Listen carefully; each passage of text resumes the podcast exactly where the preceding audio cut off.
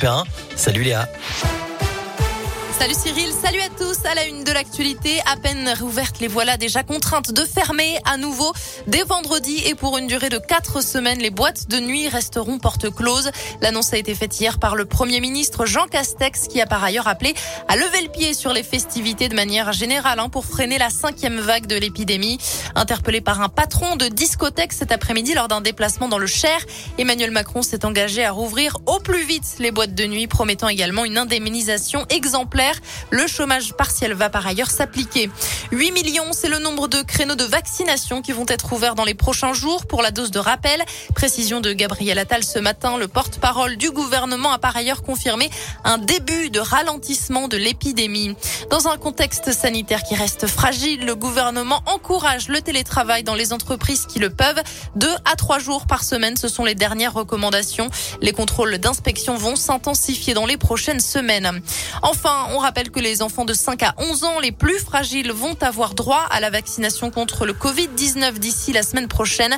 De son côté, l'Organisation mondiale de la santé appelle à mieux protéger les enfants. Ce sont eux qui sont actuellement les plus touchés par le virus. L'organisation qui préconise notamment le renforcement des tests de dépistage. À noter que le masque à l'extérieur va faire son retour chez les élèves de primaire. Il faudra également limiter le brassage des enfants sur le temps du midi. Les personnels de la santé et du médico-social dans la rue aujourd'hui, journée de mobilisation et de grève à l'appel de plusieurs syndicats pour alerter sur les difficultés rencontrées à l'hôpital. Des rassemblements ont eu lieu un peu partout dans la région ce matin. Le rendez-vous était donné à partir de 13h30 à Lyon, place Jean Massé. Une nouvelle école occupée à Lyon. Un collectif annonce vouloir mettre à l'abri deux enfants de 3 et 5 ans scolarisés à l'école Saint-Exupéry, rue de la Pardieu, dans le troisième. Demandeurs d'asile, les deux élèves dorment dehors depuis un mois. Les soutiens appellent à un rassemblement ce soir, 18h30, devant l'école.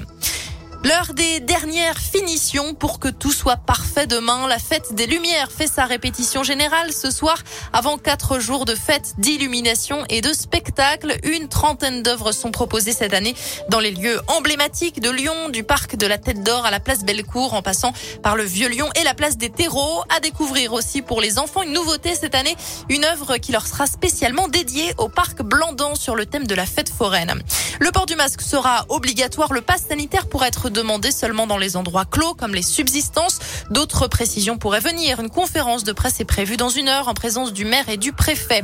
On termine ce journal avec la météo des nuages. Toujours cet après-midi sur le Rhône, on attend de la pluie ce soir et côté température, on reste sous les 6 degrés. Ce sera un peu mieux demain, alternance de pluie et d'éclaircies attendues. Côté température, on sera entre 4 et 7 degrés. À plus tard.